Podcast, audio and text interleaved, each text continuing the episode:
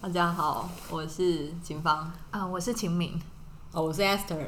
然后今天的话也是邀请到了一位新朋友，然后很有趣的是，其实这也是我们做放弃辣椒呃这个广播的初衷，就是会希望可以借由这个 podcast，然后认识很多不同的人，或者是分享我们的经验。那其实秦敏他是专攻印尼的部分，然后我们在做 podcast 的这期间，也会觉得好像认识印尼的人比较少。那在经营 IG 的同时呢，就有一个朋友 Esther，他就特别有密我们说，他有在听我们的 podcast，然后觉得呃，他跟他在印尼工作的一些经验呃蛮 match 的。那在上上礼拜，我们就跟 Esther 先去进行了一个印尼下午茶，然后在今天也很荣幸可以邀请到他来分享一下他在印尼工作的一些经验。那就先请他自我介绍一下。哦，那好，那哦，其实当初也是一个契机啊，摆在台湾。那我觉得说，因为就是现在东南亚在兴起，然后其实台湾大概有点像是早期，可能台湾那时候十大建设经济起飞的时候，我们已经我们比较算是既得利益者，已经在享受起飞后的成果。然后我觉得去看看一个国家成长好像蛮不错，所以那时候就决定离开之前的工作。那因缘际会下，刚好有台湾公司他想要找外派的职缺，然后我就投履历。那投履历会成功的原因，是因为我其实，在投履历的前一年刚好，呃，跟朋友去那个雅加达玩，然后那时候所以朋友的朋友他是当地的印尼人，然后他就带我们去雅加达，然后包含去附近万隆玩完之后，我就觉得，哎、其实印尼没有我们想象中的那么荒凉，然后雅加达其实蛮繁荣的，所以后来当我看到就是刚好有雅加达直觉，其实不太陌生。对，然后我就投了履历，然后后来可能也因为有旅游经验，然后外加蛮正向的，所以我后来就面试上了这样子。但是你那时候是不会印尼语的，呃，完全不会。对，所以其实去的时候，我觉得不要多想，就是去的时候，因为背景呃，可能本来就想说，基本上也想要继续维持英文沟通的技能，所以我觉得如果公司去的 base 是英文可以沟通，那我其实没有多想说印尼文到底有没有很难克服。对，嗯，那所以一开始的时候去工作是也是从零开始做市场开发，所以等于是说是只有大部分只有台干，然后去慢慢的找印尼的同事，然后去打造这个团队是吗？那时候去的时候，其实公司大概方向都确定了。然后初期的话，其实大部分都一样是台干。那我们那时候因为方向确定，开始要成长，就慢慢呃招募一些印尼人。但是基本上我们还是希望是英文沟通流利的印尼文的印尼人，所以他们其实学历背景都还不算，都还不错。对，所以其实我们初期也没有什么印尼语的困难，主要是因为沟通上其实还是基本上是用英文。然后其实我跟秦敏在第二节的时候有录一个是呃冒牌者心理，嗯因为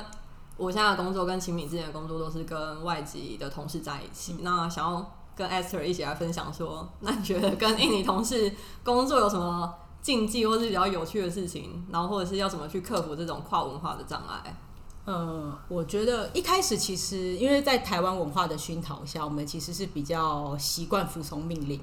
然后第二个是，我觉得对于比较权威式的管理，其实台湾人还蛮习惯的。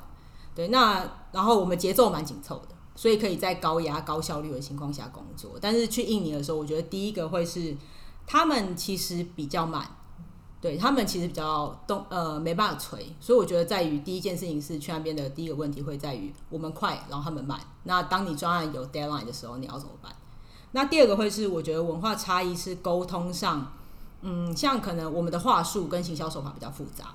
对，那其实印尼人的思维非常单纯跟直线，所以你在跟他沟通上的时候，会变成我们的用语会太过于难以理解，然后当地的消费者或者是甚至他们看到他觉得我看不懂，他不会问，他就放弃了。所以你在跟他沟通的时候，会变成你的用语会根本没办法让他们理解你的产品。对，所以我觉得第二件事情是沟通上其实会有个很大的问题，这样子。然后呃，其他话，我觉得跟印尼人共事的话，文化差异，我觉得真的是第一个，就是我们认为。呃，好，例如说，我们觉得每件事情做的时候，我们要自行负责，然后有每件事情都要在时间的节奏上。但是我觉得，因为印尼他们除了慢以外，有时候他们可能会拖一下，然后他们会有比较多的工工作过程中，他们会需要，他们喜欢聊天，可能闲聊，他觉得那是一个放松的一个方式，然后可能可以吃吃下午茶，然后吃完下午茶可能就在闲聊。那其实坦白讲，在台湾的文化下面，我会觉得说，哎、就是是在偷懒嘛，对。但其实对他们来讲，那是一个调剂，因为其实像橡皮筋你拉久，它就会断掉。让他们觉得放松的状态下，就是透过这样比较不拘谨的方式，对。所以其实那时候，呃，工作上我们觉得刚开始看会觉得有点不习惯，对，都会觉得说，哎、这样工作态度是对的嘛？是一个，呃，就我们会觉得好像是没有很不是很符合台湾职场文化或负责任感，但其实久了，他事情做也达到你的要求了，那你好像就变成反而是我，我觉得我会比较去思考啦。那如果他都可以达到我们的要求，或者是哦，在某个程度上他其实完成了，那他过过程中这些调整是他自己觉得舒服的方式，我觉得又何乐不为？嗯，我觉得关于刚刚讲第二点那个行销的部分的话，呃，也想分享，像我觉得台湾的电商相对来讲也是蛮成熟的，所以在给优惠的上面就会偏向很复杂，像是有什么买一千折多少，或是呃打九折，但是最高不可以超过几趴的折抵这种东西。那我觉得之前我也是在泰国学到，就是很多时候我们设定很多优惠，但是泰国行销他就直接讲最优惠的那一个，因为他觉得你讲买五百折四十，买七百折六十五，那还不如你就直接讲说最高折抵一百块。那细节部分的话，其实系统会自动折抵。那泰国人他不会那么很 care 说到底他折多少，反而是他用那个优惠吸引他进来之后，他自己就会 QQR 他要买什么东西。所以我想请 Esther 分享一下，说你刚才讲那些很复杂的优惠，有没有一个很实际的案例，跟你们怎么解决？那时候，呃，哦，可能我们会想说买台湾很喜欢的，就是买两个打九折，买三个打八折等等的，嗯或者是说另外一个是满额赠，可能满两千送两百，哦，百货最喜欢，然后满五千送五百，这个东西对他们来讲很难懂，是因为你要先算我两千，两千完之后下个门槛送多少，我再折多少，他觉得很难理解。所以其实如果呃平常我在逛街，其实发现他们百货他们会有很大的招牌，就直接告诉你十 percent、十五 percent，就很明确是多少的 discount，或是买二送一、买一送一，就这么简单，或半价。他们没有办法有太多的话术去跟你周旋，说今天你到底赚多少钱。对，所以其实呃，我觉得这还是回到刚刚有聊到说印尼的。呃，印尼人他们思维蛮直线跟简单的，所以你就是很容易的告诉他说，你今天买两个，你就是赚到一个。哦，你今天买了，你就是可能花一千块，你就是省省呃，你只要付八百就好，你可以获得价值一千的。你买两个，你就可以送一个给朋友，对这，样。他们就是他们没办法去想太多，对，所以你很明确告诉他说，你买两个，我再送一个，所以你获得三个，就这样。对，就不要告诉他太多迂回的。台湾的那个我们电商的网购这些行销手法真的太太华丽了，对，所以我觉得初期对他们来讲会有一点有一点困难。那另外一个就是第一个问题说会设定 due day，那你怎么去克服这件事情？就是你怎么去跟印尼的同事去达到一个平衡说你也知道这个 due day 是他可以做到，然后你也相信呃不会对公司产生就是呃延迟的状况。其实呃，这个要等到蜜后期比较开始进入稳定的甜蜜期才有可能达到，但是初期其实坦白讲，那时候每一天都在，每一天都是都是最后一天，因为我们一直在调整东西，所以确实初期的时候，我们的工作量会大很多，是因为我们要拿下很多可能印尼这边当地同事他们没办法负荷的量，但是当稳定之后，我我这边的习惯方法会是我会多抓，例如说在台湾，如果我习惯前呃可能明天假如 OK，假如礼拜五是最后一天，我可能礼拜三会先完成，或礼拜四的早上完成。那在印尼的时候，我就再多抓个一天，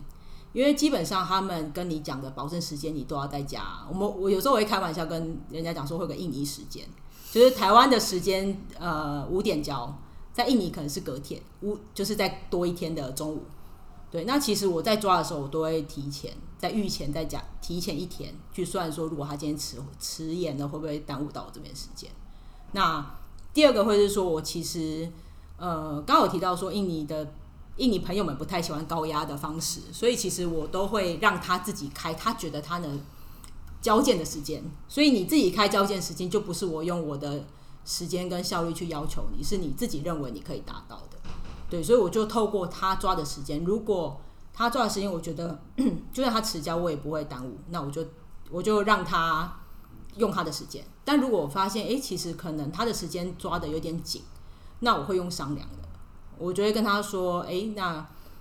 他如果说，哎、今天明天五点给你可不可以？那我就可能跟他讨价还价，就说，哎、这样子就是你就用一点半人情的方式，或者跟他说你这边压力很，就是也有压力什么，这样会耽误到他，他会觉得不好意思。OK，那他可能愿意给你再再提早一些这样子，对，所以我觉得后来大部分耽误的会比较少，所以我觉得。呃，透过这样的方式，外加前面已经痛苦过很多次了，所以我觉得大家彼此间有抓到一个通调，是他也了解说，哎、其实我们的呃，可能有一点像是台湾企业的节奏是这样。那 OK，那他可能也会知道说，他到了所谓的外商公司，那他可能会暂时放弃他原本印尼完全印尼的思维，他会知道 OK，这是外商公司的节奏，那我尽量配合这样子。嗯，我觉得泰国的话可能是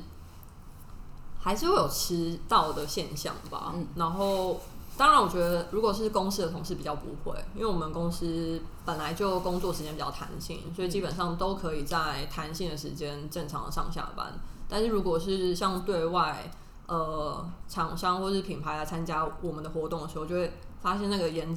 迟到的时间大概是会半个小时到四十五分钟。嗯，对。然后，所以我们之后也会比较变通，就是如果我们希望这个活动是五点前前结束，那可能两点开始的话，我们就会把提早就会有一个呃注册哎、什么签到的时间，就会再往前提早半个小时，就是让可以正常在我们想要的时间开始跟想要的时间结束。然后另外也会变成说前面会有一个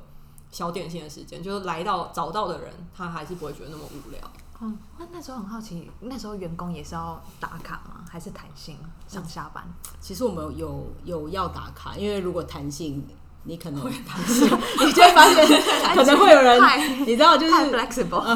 他可能会变成穆斯林，早上五点 pray 完，他六点就打卡进来上班，然后可能很早就下班，然后我们其他非穆斯林可能因为平常就睡得比较晚，就发现一个公司的那个工作时间可能会从早上七点到晚上九点吧，我在想，哦，真的、因为大，哦，因为如果你弹性。因为一般穆斯林他们早上大概四点到五点就起来，我记得好像五点是第一次的起到，我以为他们会回去睡。他们有些会哦，好像你有些人会回去睡回笼觉，但是我之前有问过，哎，有些就是回去睡，你可能就很难起来。所以如果、哦呃小朋友都会回去睡啊，因为年轻人比较需要补充睡眠，但是大概到一年纪，他们其实有时候真的就醒了。对就开始做事，对，所以如果你看他们这样子早上下班，他六点，然后你再加个八小时，四很早点就可以走哎、。有些我之前有听说有一些公司是真的，他们呃在斋戒月的期间，他们会提早上班，所以大概四点就下班，哦三四点就下班。因就可以为不然体力也没办法撑到那么晚。对，因为他早上起来，来 pray 完他就饿了啊，然后你就让他早点吃饭。对，所以我觉得如果不规定工时，哎、那个时间的 range，就是你的工作，你的那个专业没办法讨论吧？可能大家时间都错很开。那会有出现大家会常迟到的问题吗？迟到会啊，但是其实有我有听过有的公司，台湾公司啊，他是先把单数说好，就是你迟到我就是扣你钱。但是我觉得在印尼管理的特色是，你所有东西都要事先讲，不是说大家呃有些公司习惯是说我发生之后再制定规则，但是在印尼这边一旦发生制定规则，大家的大家的反弹会很大，所以有时候你就先把游戏规则先讲好，当他出错的时候，他可能要跟你 argue，他会觉得。哎、有一点不好意思，因为你前面已经讲了，所以像呃，如果假如要新就是新的公司啊，或者是你们有要请新的这样子的印尼员工的话，其实有些东西就先讲好。你可能预想它还没发生，但你就先讲，然后像迟到这一种，如果不讲，我觉得大家应该也随心所欲。而且在印尼，就迟到跟开会迟到也是很常见的、就大家会个印尼标准时间，可能再晚个半个小时到一个小时吧。对，所以约个可能下午两点开会，所以可能两点半，有时候真的两点半到三点到，因为呃雅加达的交通是蛮烂，我记得好像看过报道，雅加达交通是全世界前五名差的。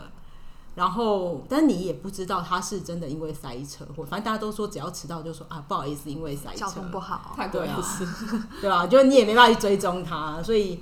其实如果迟到是个蛮常见，但如果你没有办法像员工没办法去有一个方法去管理，那真的就会变成大家的上班时间就会哦，有人晚一个小时，有人晚两个小时，对，嗯，就会变得很很麻烦。嗯。那我觉得这样听起来，你会觉得如果以台湾的企业要进到印尼，相对来讲会很困难吗？因为我觉得如果跟泰国相比的话，我会觉得印尼又有更多的呃不一样，比如说像宗教，因为像刚才有提到说，可能中午休息时间，然后加会有午茶，然后会有祷告祷告时间，间，嗯就是这些种种因素，你会觉得相对起来那个难度特别高吗？还是有一些心法可以马上让大家知道说，如果你知道这几个点的话，其实你进入的也不是说门槛会比较低，但至少你心理准备可以准备的比较好。我呃，我我觉得印尼会相对复杂，有可能第一个真是因为宗教，然后他们的宗教很多元，不是全部都穆斯林，其实有蛮大一部分他们的基督教徒反而比佛教还要多。嗯，对，所以他们就是穆斯呃穆斯林第一，然后基督教，然后接下来佛教，那最后一个是呃我们的道教，他们叫孔教，就他们基本上他们出生每个人都要挂一个宗教，所以他们有一个俗称叫做身份证上的宗教。对，那第一个是宗教多元化，然后第二个是种族。那种族的话，其实我们一般会分比较著名，是因为印尼之前发生过排华，所以我们会下意识的认为是呃印尼人跟华人之间的有一些争议，但其实他们不同的岛，像呃之前有发生过是，我记得好像是呃卡里曼丹，好像别的岛，曾经他们里面的人跟另外一个岛不和，所以他们那时候这这两群人刚好都到日惹念大学，因为日惹有很有名的日惹大学。然后日惹本来呃，前提是他本来是个治安很不错，但有一阵子频频发生械斗跟斗殴在路上。然后我就问了我朋友，我朋友就说是因为他们近期有很多外地的学生去日惹念大学，刚好不巧就是这两个不同的族群都在同个大学里面，然后相看不顺眼，就在路上打起来。狭路相逢，真的。然后我才知道说，哦，原来他们也会有不同的岛、不同的种族看不顺眼的问题。所以今天，呃，以一个外资企业来讲，他如果要在台印尼那边，不管是测试市场或者是开始开公司，其实宗教跟种族会是一个比较容易先需要克服的议题。所以一般我们不太会建议是你都单向的请同一个宗教或同一个种族，是因为呃。比较难，我觉得有时候过度团结，你会很难管理这些人，因为我们是外地人，所以尽量就是找什么都一点点。你可能就是有一些穆斯林混一些基督教，哦，可能再找一些华人，再找一些印尼人或什么。对，因为他们其实到外资，我觉得他们在外商，他们要学习融合。对，那这个是第一个是便于管理，那第二个是不同的文化下，你也不会被某一个文化的强大推力或者阻碍，就是增加你管理的难度。这样子，那另外一个就是我觉得游戏规则最好是先定起来，就是预想是这一些，先了解民族性，那你可能先把一些违反规则的一些问题法则，在不违反他们劳基法的情况下，先定起来。因为印尼的劳基法是出名的对资方不利的原因，是因为呃他们的他们的劳基法很保护劳工，所以其实之前如果有看到一些台资企业在工厂，就他们那边设厂，其实很常会有罢工等等，然后他们其实资方都要妥协，是因为有很多劳基法是比较保护他们当地的劳工的，对，所以呃，游戏规则先定出来，那我觉得他们在你在招募的时候，未来他们违反，你要罚他的时候，你也比较不会违法，对，那对公司管理上也比较方便，大概是这几个。那除了游戏规则先定起来之外，要就是关于说跟员工们之间的相处呢，你觉得是需要去培养感情吗？他们他们蛮，我觉得要哎、他们其实有点像台湾呃早期中南部那一种乡下的，因为我我我我阿公阿妈是乡下的地方，所以你会感觉到当地的人情味跟那种交际的粘着度很强，因为都市人比较冷漠啊，所以我们就比较，但是我觉得他们很是蛮蛮维持那样的状态，所以呃。公司里面的社交生活，你跟他的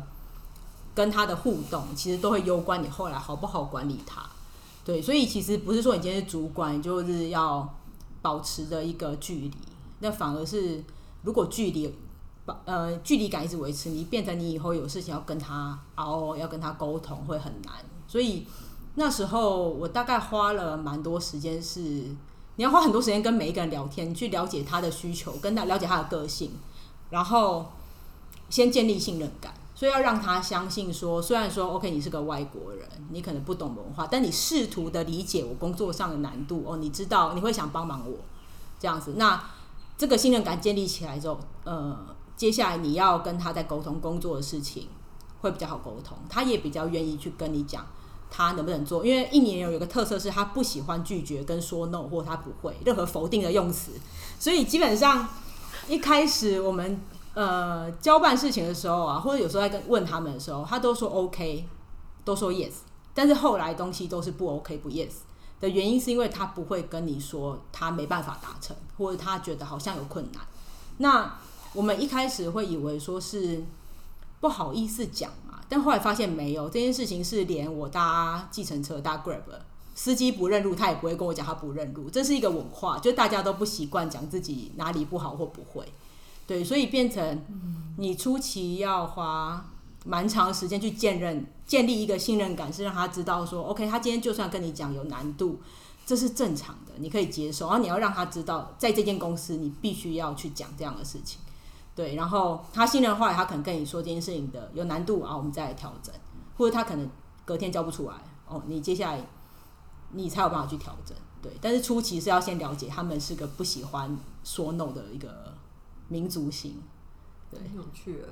就是对我觉得台湾人就会觉得很，因为台湾人很好，对，所以我们都会老板说交办的事情，就算你内心觉得 no，你也会使命必达的感觉的。但那边没有使命必达，他隔天就会开天窗，他在最后一刻跟你说哦，好像不行，哦，或者时间到的时候你问他，他就会说哦，这个我没有办法，然后你就是那谁爆掉，那就是当初交 交代事情的那个人会自己爆掉这样，了解，嗯。然后刚刚有提到一个蛮有趣的，就是呃，台湾跟印尼的发薪日不一样。那介于发薪日的不同，有没有观察到一些就是印尼的消费习惯，在地消费习惯？他们哦，他们发薪日蛮有，他们发薪日大概二十五号左右就会发薪。那他会发当月，所以其实当月还没结束，他就先拿拿到逐月的薪水。那一开始台湾人一直都是五号、十号，就例如说可能十二月二十五已经发一月。呃，十二月二十五已经发十二月的薪水，薪水逐月的，对，所以台湾我们比较乖，我们就是一号到三十号、三十一号，我们整月连休假都算完，然后隔天呃一月五号老板才发薪水。那一年是在你还没有算完他的休假这些，然后他就会先拿到逐月的薪水。嗯，对，或者是有时候其实之前是会把休假直接卡，就是你会变成说。你呃二十五号发行，所以我可能就是从上个月的二十六号算到这个月二十五号的请假，这样子等于说他们的节点就切的不一样，但是他们就是二十五号到二十八号是发行的周期，所以那时候会有两个现象，一个是百货公司都是人，然后第二个是路上塞车会塞爆，就是如果你用 Google 搜寻的话，会整个都是红色的，大家都要去购物，大家对对，就是他们很很喜欢，就是我觉得及时行乐的心态在印尼蛮普遍的，就是他今。呃，这个在台湾的义工朋友也看得到，就是路上有时候你会看到他手上手上会拿着最新的 Samsung iPhone 或 Samsung 有没有？对，就是他们其实拿到钱，他们蛮及时行乐，所以他们就会去吃餐厅、去百货消费。然后我之前大概用大概抓两个礼拜，那个塞车跟人潮就会下降，所以预估他们花钱的周期会是前面的十四天。嗯，对，所以泰国差不多。所以我觉得这个可能是东南亚消费率一直可以，就是经济起经济起飞的一个很好的助力，是因为大家很乐于消费。其实，然后他们没有什么储蓄的概念，普遍来讲，所以就拿到钱就花完了。对，其实我不知道到底泰国的储蓄习惯是怎样，但的确，我觉得最蓬勃的是银行业，因为泰国其实银行我觉得真的走的蛮前面的，包含。在各大商行就会看到所有的 ATM 都是一字排开。我不知道大家有没有看泰国电影，就是因为他们很喜欢不同颜色，就这个银行是绿色，这个银行是紫色，然后就很多，就可能五台不同颜色的提款机都会一一并的排列。那我觉得泰国的银行业是真的很蓬勃，然后它也很常跟不同的不管是呃电商啊，或者是百货公司去做任何的活动，嗯，嗯所以可以感受到他们花钱的。花费力是很，我觉得很高。嗯，相对来讲，有时候台湾还是会对未来比较没那么乐观。然后在没那么乐观的情况下，我觉得也是会分成两派啊。一派就是及时行乐，那另外一派的话，就当然还是会保持华人呃简洁的美德，就是努力的存钱这样子。留在我们的协议里面。哎、真的哎、可是我觉得华人储存钱这不分国际，好像其实 就是我之前会聊到，就如果跟印尼的华人的朋友聊，就是大家爱钱好像是一致性，可是我就说这应该就是从所谓的龙的传人华人民族里面协议就留着对钱的比较喜欢钱，但是其实印尼华人的储蓄概念，我觉得他们还是蛮乐于当下就大花特花。对，所以这件事情可能跟跟我觉得跟文化有关，就是可能我们以前受的教育就是你稍微要有一点预备的方案嘛，就是你不要觉得说啊，就是没有钱之后，就是你现在花完，你可能下个月没有钱，你就成要吃土了这样。那他们台华人还是会稍微想要储蓄一点，但是印尼的华人储蓄，我认识的其实花的还是比台湾的的爽朗，对，他们就是钱的那个周期周转周转性可能没有台湾的这么好，因为在台湾如果做零售，很明显的是真的会受到景气的影响，所以大家的消费力，它可能奢侈品或者是说像买衣服这种，它就会减少。对，但是印尼，我之前这样看下来，我觉得就是新新的店还是一直排队，然后百货公司吃餐厅真的都会订满，对，然后车子什么也是看他们一有些家庭有好几台车，对，所以我觉得他们的消费力很居高不下，对，就是很感人。如果你今天在印尼在做做这样子销，可能做零售啊，其实你会蛮喜欢这样子的风气，就是因为一直有买气，其实真的很不错。对啊，不愧是人人口红利的国家。对，所以现在蛮多人想要去的啊，就是之前有一阵子很多热潮想要去印尼开发，因为他们人口多，嗯，对，然后消费力。那时候我就跟我朋友说，如果台湾在做百货，看他们那个消费力，应该会两行流留下两行清泪这样。对，因为看到那种提袋率，就会觉得很感人，说啊，怎么会这么多人想要买东西呢？就我觉得现在的新年轻人，我觉得去逛百货公司的消费力也不 不高哎、不然就是集中在周年庆的时候，不然平日的百货公司，我觉得好像没有没有像以前小时候的那么热络。台台湾啊，我觉得台北，台湾其实会耶，因不为然就是美食区很多人。我觉得台湾人，哎、可是我觉得台湾人跟印尼人其实有个共通性，就是怕饿又爱吃。就是我觉得这是一个很容易融洽，就是两个族群很容易，如果你要跟跟他们沟通，其实我觉得用食物这一点蛮容易达到共通点的。就我们也很喜欢吃，然后他们也很喜欢吃，对，那只是有时候跟他们开玩笑，就说我说你看像太阳花运动，我们抗争的时候，周围都会有人供给包子跟馒头这些热食粽子。你说你看我们多喜欢吃，然后他们也会觉得哎，好像很有趣，因为他们也很喜欢吃东西。所以我刚刚如果再聊到可以跟印尼员工沟通一点是，呃，我之前好像有时候会买一些台湾的伴手礼跟一些吃的跟他们分享，然后就秉持一个就是如果我今天是个台湾人，有外国人带他的食物来，我应该会蛮开心的。然后确实是我觉得蛮容易成为一个初期的有呃拉近距离，对，就至少可能我们先试出善意吧，因为毕竟对他们来讲，我们外国人他也不是很了解，然后很多人其实没有跟外国人工作过，所以他可能不太知道呃你是个怎么样的人，然后对国家不了解，因为台湾其实他们对台湾的印象，有些人会知道哦，我有朋友在台湾工作帮佣或什么看护，但是他们其实对于台湾整个的状态不是很了解，对，所以我觉得食物是个蛮容易在世界各地拉近距离的小工具。嗯，没错，到哪都可以带一盒凤梨酥去。哦，真的哎，台湾凤梨酥不错。对他们讲，哦，但是之前有朋友会很喜欢吃传统的凤梨酥，但有一次带那个呃，那叫什么微热山丘，嗯就会觉得比较酸。他们可能就会觉得馅比较酸，他们还是比较喜欢传统那种冬瓜很甜的馅啊吗？对，就可能跟他们很喜欢吃甜的真的有关，就是对印尼人对于甜食甜食的耐甜程度真的蛮高的。我觉得有种甜叫做东南亚甜，哦 是真真的。就那除了就是吃吃的之外，你会就是在工作时候去哪里玩，或者是说觉得印尼有什么地方其实是它应该要被大家更发现？应该是被台湾人更发现的。印尼呃初期如果搭飞机方便啊，其实是如果以雅加达来讲，我后来发现其实雅加达附近也有一些地方，像他们有一个动物园，野生动物园就是 Safari，他们一记得在南亚，然后它那个动物园特色就是呃动物真的都是有点像早期的六福村是野生动物园，所以你可以开车进去，然后它就一区一区，所以这一区是狮子、老虎，然后下一区可能别的。那在草食动物区，你可以买萝卜还是什么喂那些动物。对，所以其实对于喜欢野生动物的人，我觉得是可以去。那哦，那个小提醒就是最好找当地人，因为外国人的门票是我记得是好几倍吧。对，所以就是如果有 local 的人，然后在后面不要讲话，就请 local 的买票，因为他不会验证件，那你就可以用 local 的价格进去。然后它其实附近雅加达附近有岛，有很多岛，他们叫 Southern Island，然后它其实就是有好多好多个小岛聚起呃聚在一起的一个区域。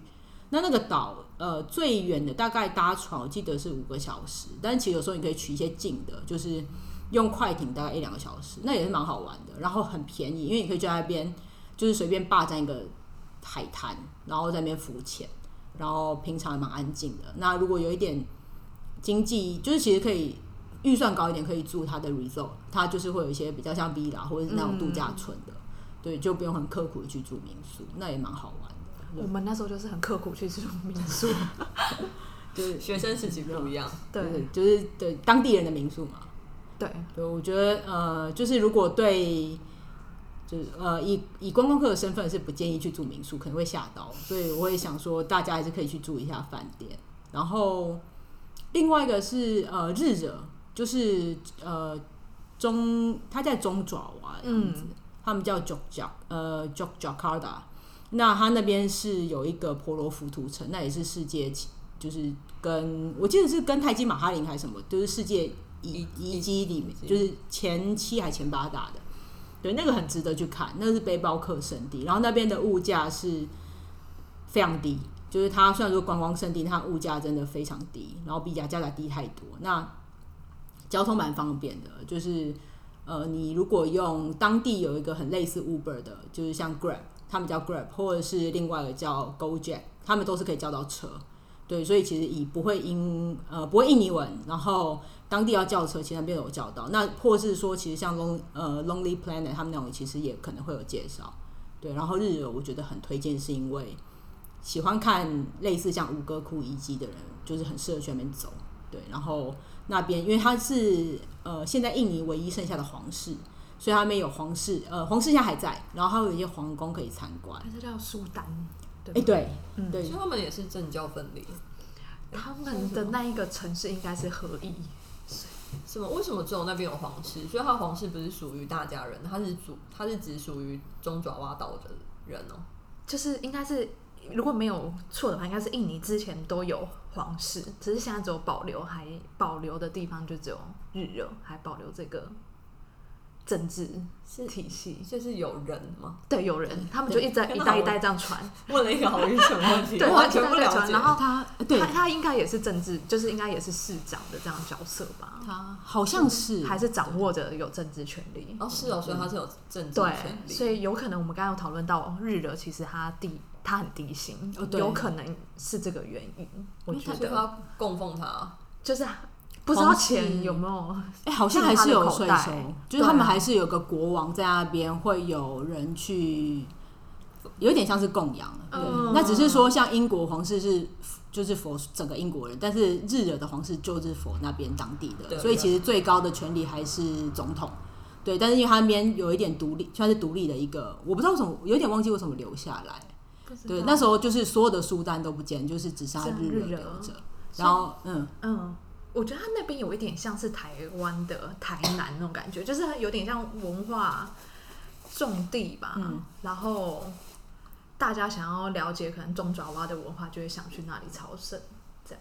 有机会真的蛮想去的。那个，哎我觉得一定要去，因为我到印尼雅加达工作的时候，我大概有几个外国的朋友都问我说：“哎、其实台湾朋友也有问我，他说：‘那你要去婆罗浮屠城吗？’那其实我之前不太知道，然后我是特地查，他发现哎、那边有一个很漂亮的，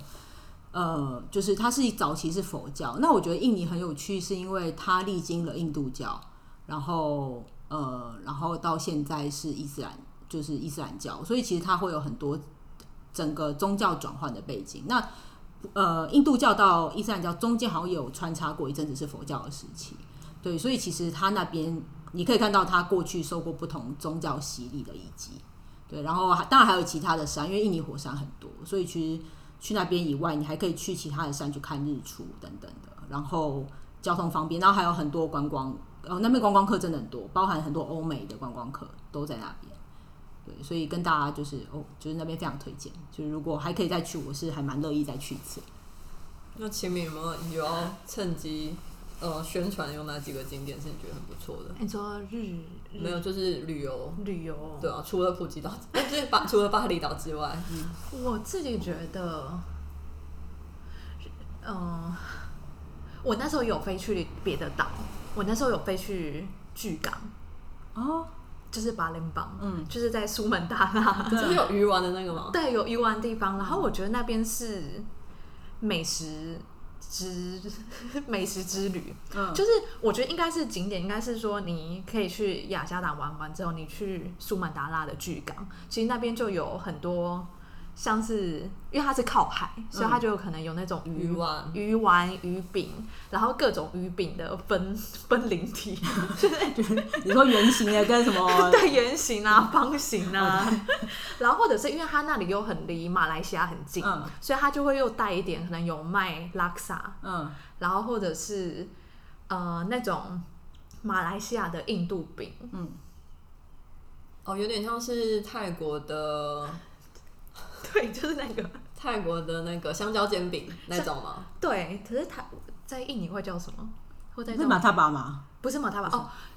罗迪恰奶，哦，罗迪，对，上面是放什么？它可能会放炼炼乳，它也可以做咸的，对。哦，哎、那我觉得我好像之前吃过。对，就那边东会，南亚的可丽饼，哎、对对，好，那个对，就是那边很多 mix 的文化在那里。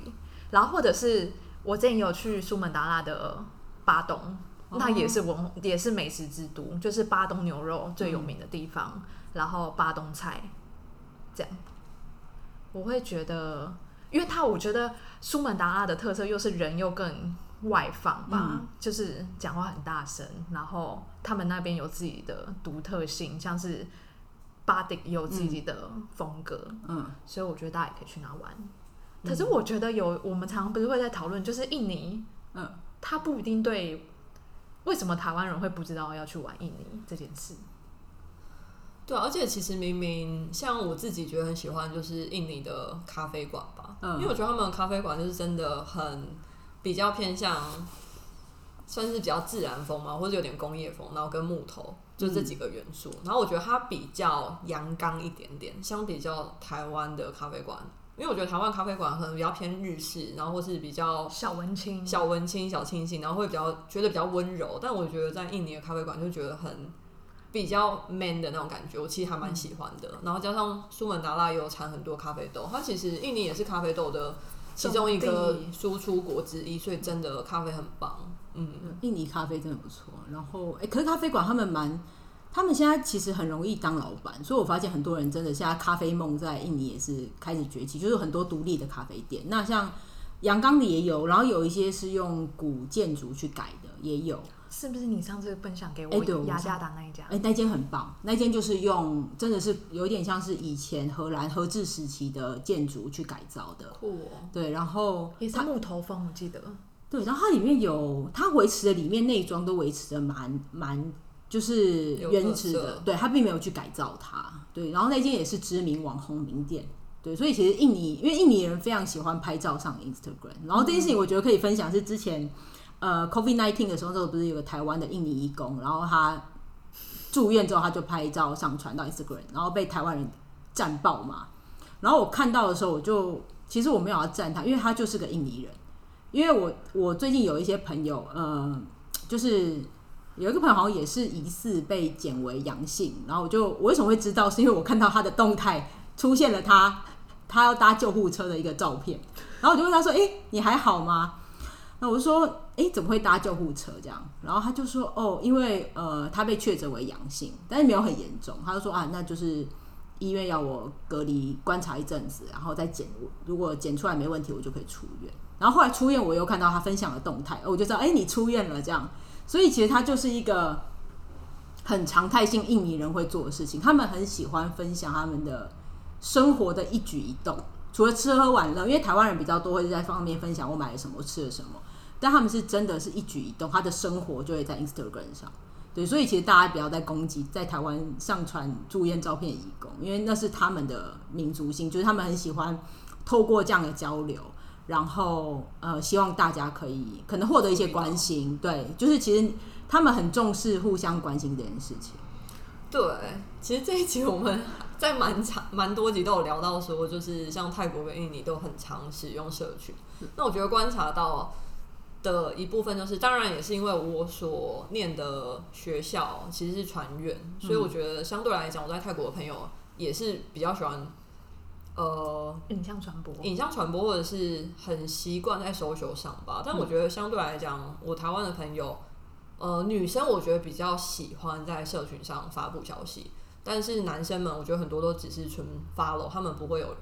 很多的产出。但是在泰国的话，我觉得很多就是不管男女，大家都很习惯去分享自己的生活。嗯蛮有趣的。我觉得，嗯，我觉得可能是跟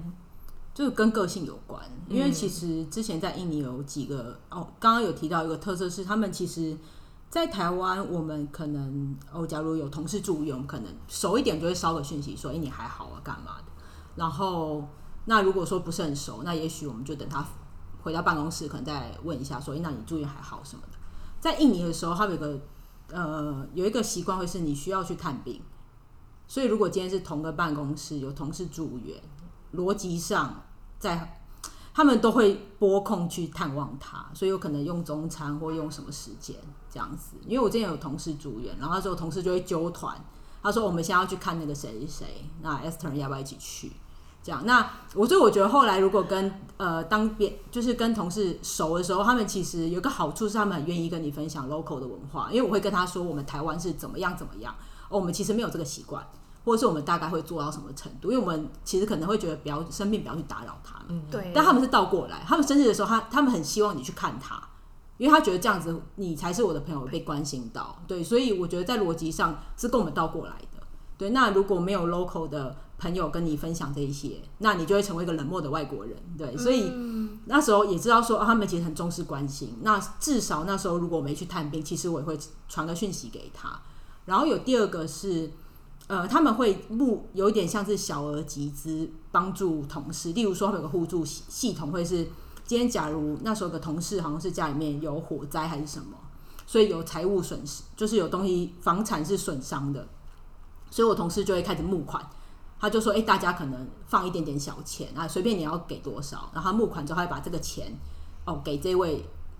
有状况的同事。那甚至可能家里有丧事，他们也会募集白包，然后他们就会问你说：“哎、那你看你要多少钱？”那他们最小的额度一万，但其实一般来讲，他们都会呃大概一张蓝色的可能是五万或者十万红色的，大概是台币两百五到五百之间。差不多，对。然后或者是其实呃，如果说大概就是最小就是拿大概五万的那张是最小额度，对，再拿小一点就很难看了这样。然后所以他们你其实他不建议你给多少，但你有给，你就是觉得有一点帮忙大的感觉。所以那时候曾经好像有一个同事也是丧事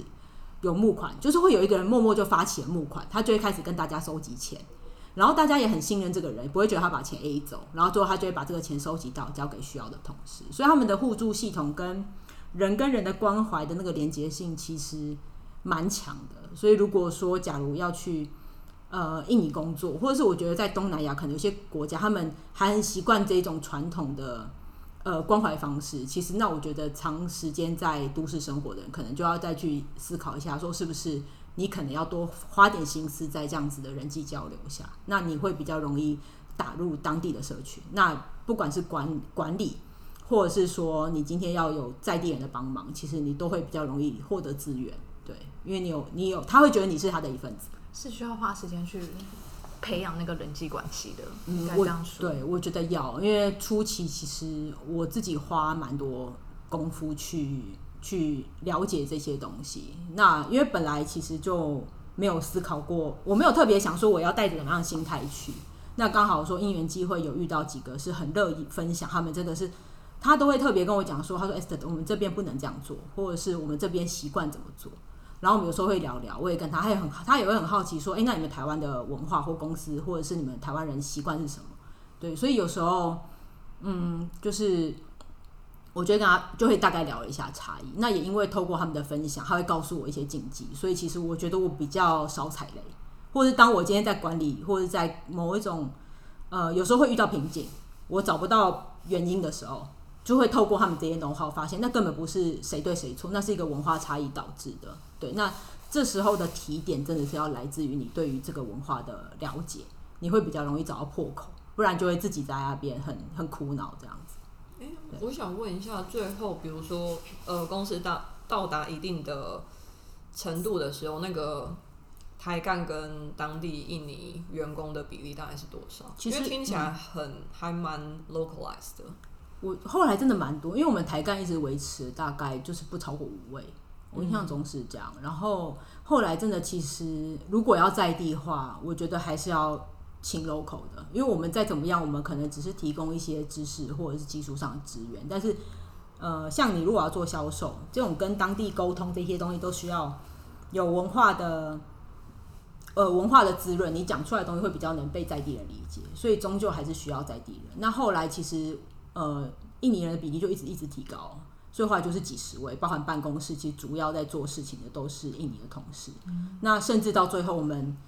呃不一定全部都请会英文的，因为会英文的其实薪水就比较高。那我们的目的是希望他可以跟当地人沟通，所以会有来一些是没有办法用英文沟通，那就可能变成我会反过来去学一些很破的印尼文，或者用很简单的单字，然后再搭配一点点英文。然后，然后可能想把有些东西要交代，或者是让他理解的时候，我们就是这样子比手画脚，然后再加上一点点的东西拼凑。对，所以后来其实台湾的人一直都没有特别多，我觉得反而是印尼人一直这边反而一直提升，所以后来就有更多的机会跟印尼人共事。哦，然后你就会知道说，不同学历背景，然后不同的印尼人、印尼人包含种族或者他的经济水平，这些人的习惯。对，所以其实。呃，我们也有同事是华人，但他是穆斯林，这是我们之前不会想到的。我们都一直以为华人其实就大部分是基督教、佛教或者道呃孔教，有没有？他是穆斯林，因为他所以他会 pray。所以初期在那时候我们有呃斋戒月的时候，那时候要排班，因为他是业务单位的。我没有想到他会是穆斯林，所以我帮他排在一个他要吃饭的时间叫他去上班。然后我后来就觉得有点不好意思，因为我觉得是我不理解，所以他后来才跟我，他也没有跟我当下没有跟我讲说他是穆斯林。对，所以我觉得这是这是部分是我们其实有时候不应该先预设立场嘛，所以我后来就知道说，我其实应该都要先去了解每一个人的宗教背景，或者是说他的可能呃多了解他这一点，然后我们才不会去做出一些我觉得其实后来思考其实是很很大意的，对，因为这样变他没办法吃饭，他还没有跟我 argue，对，所以其实呃，所以我觉得其实有很多是呃不要预设立场，我觉得会比较容易去去去有更多的发现吧。其实刚刚的分享就让我们想到，在上上礼拜第一次跟 Esther 见面的时候，我会觉得，呃，Esther 很像是在印尼的社会观察家。即便他说他没有任何关于学术上的背背景，但是在跟他聊天的过程中，有时候我就会不仅在思考说，哎，我这部分做的好不好，或是到不到地，或者是够不够了解泰国当地的。呃，teammate 他们到底在思考什么？所以其实最后一个问题是想要问 Esther 说，那对于现在你回来了嘛，其实也是一个阶段性任务的结束。那对于不管是你自己有没有想要往哪个方向出发，然后跟对于想要去主要是印尼市场的台湾人，因为毕竟新南向还是一直在一个热潮中，那你给的建议会是什么？嗯，我。呃，我自己本身还是蛮喜欢印尼的，所以我觉得要推荐起来，我还是一个呃，我觉得它是一个很好的地方，是因为我之前有去过，大概去菲律宾一次，大概因为商业的关系，然后也有去其他地方，可能去泰国旅游。那我发现我自己还是比较喜欢印尼。然后第二个是相处下来，如果之前有听过呃其他国家的员工，其实印尼人相对是单纯。对，就是整体来讲，他们是非常单纯跟简单的。然后，所以我觉得，如果要去的第一点是要先暂时放下印尼人大部分都是外籍义工这件事情，因为他们其实当地有很多是受过很高教育水准、非常富有、知识水平很高的人。那当然也有比较贫困的，对。然后第二件事情是，我觉得宗教的包容性要很够，是因为当地有很多不同的宗教，所以他们可能这个月哦，可能例如说穆斯林的礼拜五，我记得中午是男性他们要去清真寺祈祷的时候。对，那如果你今天在去这个公司的时候，你会发现为什么可能在礼拜五的时候，男性的同事都不见了，他可能会消失两三个小时。那你不理解，你会以为他偷懒，但其实他们可能是因为是有宗教仪式。那基督教有很多的情况下，他们礼拜天都有 pray，所以如果你今天是在做业务销售，会不会其实有可能你礼拜天是没有办法有员，可能员工排班就要去调整。那我觉得宗教会有很多的影响，所以其实大家可以对宗教再多多琢磨一点了解。那第三个会是。嗯，我觉得学一点基本语言是不错的，是因为英文还是有隔阂。那其实我我我觉得运气不错，是因为待在雅加达。那我知道有一些台台干其实是去工厂，然后他们真的有听到好像是很硬，就是去那边因为都管理当地的印尼不可能不是会英文的印尼员工，所以他们去那边就是要很快的学习印尼文。那因为我在雅加达，我觉得。当地的英文水平比我想象中好，所以有很多甚至像他们的 GoJet 那个呃摩托车、摩托计程车的那些司机都会一点点英文。对，所以其实变成我们很懒惰，我们没有去学印尼文。但很可惜的就是你会少了很多更了解当地文化或接触当地的机会。那另外是我觉得，如果说要去的话，可能可以思考一下自己适合什么。因为如果你是一个比较喜欢安定的，也许工厂是比较环境比较稳定。对，但因为他乡下，他不会在都市，所以也许生活上会比较，呃，比较可能是单调。对，但如果说喜欢变化性，要在都市的话，目前台湾的公司就我知道好像没有很多是在市都市，因为可能是因为产业的关系。对，所以如果要去印尼，其实我觉得要想一下是，呃，你的工作是不是适合？对，然后剩下就是食物吧，就是我觉得。饮食是很基本的要求，所以我本身就很不喜欢东南亚食物、印尼这些的，我觉得去那边可能会很痛苦，因为你除非你一直找台菜或者日韩餐厅，但是在百货比较贵，对，所以其实终究我觉得在那边的基本是对你每天相处就是吃，然后还有人，所以如果对人一开或吃很有排斥感，我觉得在那边工作会非常痛苦。一开始就水土不服吗？会，我觉得会，那就很快就会就想要回来了。对，那剩下其实就是一些文化差异，所以不要觉得他们懒，如果你可能是觉得他们其实是比较懂得过生活。然后，如果一开始如果懒跟会过生活，可能是两种不一样的思考面向这样。然后我觉得他们蛮乐观的，对，所以其实也许某种程度是他们的及时行乐的心态，我们可能要变得。比较去融入这样子的生活模式，而不是一直想说为什么这些人这么懒惰，这么不思上进，就每个月赚这些钱就够了嘛？哦，我们都一点都不想赚更多，这样。那其实用这样心态去，就会变成痛苦，是因为他们真的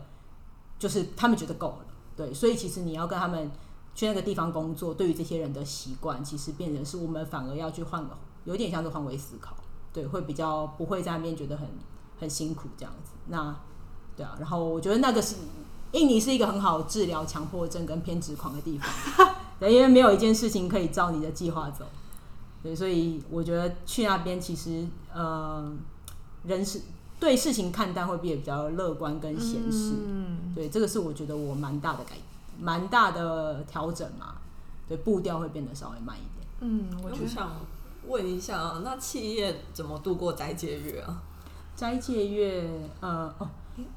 哎，在这个是指说大家不进食的那一段，对啊，就是会变成生产力有下降吗？或者是 其实会耶，因为你不吃不喝，然后其实整个人会变得缓缓的，就你会感觉到是呃，可能动能会下降，因为他们毕竟他们的斋戒月是第一个祈祷之后就不吃不喝，他是连喝都不喝，所以。会变成，其实你久了，大概到中午，你就发现大家的那个速度会变慢，然后情绪会暴躁。情绪暴躁好像还好，但是就会变得比较温的。对，印尼人就是不会，他就是跟你还是一样很温。嗯，可是会可能变得更温，更温和，会很温和。对，一年其实很温诶，所以就会发现，嗯，有点像是怠速的时间会变长，就是变得更缓。对，对，然后大概大家就觉得是修炼，我不会跟你生气的。三点，他可能没有力气生气。我就想，因为我就会之前会跟同事说，我就说我曾经试着就是大概饿到两点，我说我就不行。其实我是钦佩他们可以这样子饿这么久，然后可是大概到三四点，我觉得大家就无心工作，因为开斋的时间大概都会五点到六点之间。哦，他们开斋时间其实不是看当地的钟，他们会看呃太阳下山，有一个时间标准时间是从阿拉伯那边，他们会发一个是就是标准时间，所以其实他们手上他们会下载一个城市一个 app 是会有当地的那个，哎、是卖家那边的时间，然后他们会看那个时间去开斋。对，但是基本基本上开斋前一个小时，我觉得大家已经无心工作，开始想等一下要吃什么，因为太要买什么，一路上要去哪一家店？对，所以其实那个月的生产效率，我觉得会下降是蛮正常的。那企业在那边可能就我们，因为我们不是工厂，所以我觉得工厂可能会有另外的应对模式，但是我们就会其实蛮了解的。那就是之前我们有跟着调整，是大家早点上班，因为他这么早醒了，那就大家一起早点上班，或者是有一点。调整是说，OK，如果你今天是因为要斋戒，你可以提早几点上班，那剩下的一般人我们会不会照原本时间？对，我们还是有个规范，不要让大家上班时间差太多，因为可能还是需要共事跟开会。对，但是这个调整就会至少让呃其他在戒业的人不要觉得这么辛苦，这样子。对，很贴心的做法。这个对，因为其实其他的银行或其他的打工者好像也会这样的做法，他们有时候我记得八点就上班了，然后可能四点多就下班。对，那我觉得，因为你你扣着他，他整个怠速变得这么这么这么缓，你也没有办法去去增加动能，那不如让大家早点回家休息这样子。对，那就给秦敏来做个结尾。我觉得应该是因为刚刚有提到 Esther 有听到说自己很喜欢印尼嘛，嗯，然后我还是会觉得说很想要再听你说为什么会喜欢印尼这件事。我觉得我觉得那边的人很善良，然后可是因为我本来就有一点可能就是有一点东南亚灵魂，我本来就比较喜欢呃像印度这也这样子的类型的地方，所以我觉得它是一个很有历史涵养的的，就是你它承载的很多过去历史，不管宗教等等文化。对，那去印尼其实第一个是我觉得它有很多的文化，然后很多的种族，其实是一个很丰富的地方。那第二个是我觉得人很善良，因为呃，以一个外国人来讲，其实那边的人对外国人都还蛮蛮，我觉得蛮友善的。尤其是当他知道、哦他们都会问你说，呃，你哪里来？所以我第一句话会的英文，呃，印尼文是我是台湾人。嗯，那他听到你是台湾人，他就会开始，呃，可能跟你聊天。就是他英文不是很好，他可能就会问你说这边工作多久啊，等等的，就很认真的用他会的英文跟你聊。甚至还有一个人跟我讲说，哦，他说他知道台湾，他说因为传那个奥运 Chinese Taipei，对，所以我觉得他们其实很友善。然后另外一个是我觉得当地的食物很好吃，就是我觉得我我蛮喜欢他们那边的食物，就包不管是甜点或咸食。然后生活来讲，可能步调吧，就是一直在都市或者是一个步调很快的地方，其实在那边大家排队很有耐心。你可以看到银行那个排队，如果以贪食蛇来讲，已经大概折三折，可是大家就是可以在那边等。我曾经等过两个小时，就只是为了存个钱。对，但是大家觉得大家好像也不急不徐，然后他这么久，他也不会因为排了二十个人他加快，他就是用一样的速度服务你，然后后面的也不会因为排很久，大家就不耐烦，大家就用一样的速度去等待。所以我觉得那个地方有一点喜欢，是因为它可能可以让我去调整到一个，你会发现大家都用自己舒服的状态去在那个地方生活，然后没有人会去很强烈的去呃强制的去逼迫另外一方去妥协。对，所以其实我不知道整体来讲，我觉得除了工作，其实在那边生活我我还蛮开心的。然后他们有一个是他们人很很喜欢看热闹，然后很热心。对，所以其实像那时候住宿，其实警卫哦，甚至我觉得蛮感动，是我那时候我们我住的是那种 studio，就是哎、他们有点像是 cois，我有点忘记那个是什么，就是那种套房，然后其实都有人固定一个礼拜会打扫三天，然后打扫里面有个弟弟很认真，所以我说台湾的饼干我就会请他吃，因为我觉得就认真的人就是很感动，他都扫得很干净这样。然后等到最后一天我要搬出去的时候，我其实提了大包小包要出去。他看到的时候，当下第一个是他自己跑过来，然后帮我把东西搬下楼，因为我住楼上。其实我也我也不会给他小费，我也没有要帮他干嘛。但是我觉得那个就是一个善良，是他们会，你对他好，其实他会他也会对你好，他会记得，他会用他的模式去去去可能回报你。对，所以我觉得这是一个温馨，是如果很长期的在城市或者什么，我觉得商业大家太在商言商，一久你会忘记这种东西。对，在那个地方是保留很多这样子的文化在。对，所以其实整体来讲，我觉得印尼就是会喜欢，可能就结合我本身喜欢旅游文化，然后我觉得在地人的那个温度其实是很强烈的。对，我觉得我都要听到哭了。知道吗？就是帮印尼宣扬一下，所以他们不是只有移工这样嘛，就是大家不要再骂他们坐在台北车站，那是他唯一的社交场合。因为我觉得可以，前面真的哭了，真的因为我觉得可以很体会说，就是人和人之间很紧密那种感觉。当然，那个紧密也是会包括说，哦，可能他会，他会，他可能很喜欢讲别人八卦，他可能也是一个很紧密的连接之一。但是他，你真的他走的那一天，他会记得你就是在他的生活中曾经出现过这样。对啊，其实蛮稳。呃，前阵子我就这样印诶、这样来这里广广交一下。所以如果有什么印尼，就是印尼要做台台在台湾做那个广告曝光，可以帮忙代言这样。就是其实另外的是，呃，那一阵子选总统，其实他们市区有一些暴动。然后我其实呃，我们外我觉得外国人有一个辛苦点是我们我们会比当地人晚知道当地很危急的情况。然后那时候我有同事，我跟他平常其实我们就是会聊天，因为我们办公室整间全部都印尼人，只有我一个是台湾人。然后他们其实平常可能聊天有时候咬印尼我也听不太懂，可是因为我们互动都还算不错。他在暴动发生那一阵，他有一天就传讯息给我，他就跟我说：“Esther，你你暴动地方离你家大概离可能他们大概知道我们住在哪一区，他就离你那边可能不是很很远。他说：那你你你回家小心，或你周末不要出门。”他就会传这样的讯息给我。但他平常不是一个很很很会交际的人，所以你就会觉得说，其实你们对他好，他们是会用他们的模式去默默的的的让你觉得温暖嘛。对，所以我觉得这是一个很好的，就是在当当地，我觉得受到很多当地人的关怀。所以其实有时候看到那种台湾老板对移工很苛刻，我就觉得这些人其实很很坏，是因为他们其实是很善良的，他们对你们很好。哦，有一个是我，我觉得另外一件事情是义工可以分享，是我家里面长辈曾经请请过一个看护，印尼籍的。那他后来等到呃长辈过世之后，他其实有回去看我外婆，但他其实已经不是我外婆，已经不是他的雇主，是我外公过世之后，我妈有跟我说，哦，这个人他曾经包建车，他搭车回去特地看我外婆，在他回去印尼之前。所以我觉得你看这样子，就是你对他好，他是会用一个方式去回报你的。所以我觉得其实台湾人对于东南亚的义工或者是其他的朋友，其实应该是，呃，我觉得要减少一点不因为不认识产生的歧视。其实如果你多了解一点他，他们其实这些人是是是蛮好，有很多可以开发的正面的的个性。这样除了懒，大家觉得懒散跟跟很不认真工作以外吧。只是乐天而已。然后乐天呐、他们蛮乐天的欸，对啊，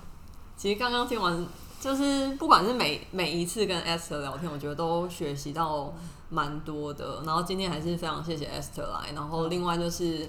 呃，我觉得新南向这条路真的不好走，而且没有一个很既循的一个道路。对，然后也希望你不管未来在哪一条路，也可以尽量跟呃印尼有所连接，因为这也是我们在做这个 podcast 的一个最初最初的初衷。然后很高兴有另外一个人来用另外一个方式来介绍印尼。我相信我们这个 podcast 今做到这一集值得了。值得就做到这集了。对啊，也也谢谢有机会让我找到同温层啊，因为我那时候看到，其实也是觉得，哎、怎么会有人也是很正面的跟喜欢哦、嗯。去，然后竟然会选择去印尼念念语言或者做交换，其实我当初也很压抑，对，所以我觉得也是因为这样的契机，我可以认识说，其实，在台湾也会有人用不一样的角度去看待印尼，嗯，这也是我觉得我也是很谢谢有这样的机会，可以来当一日 podcaster，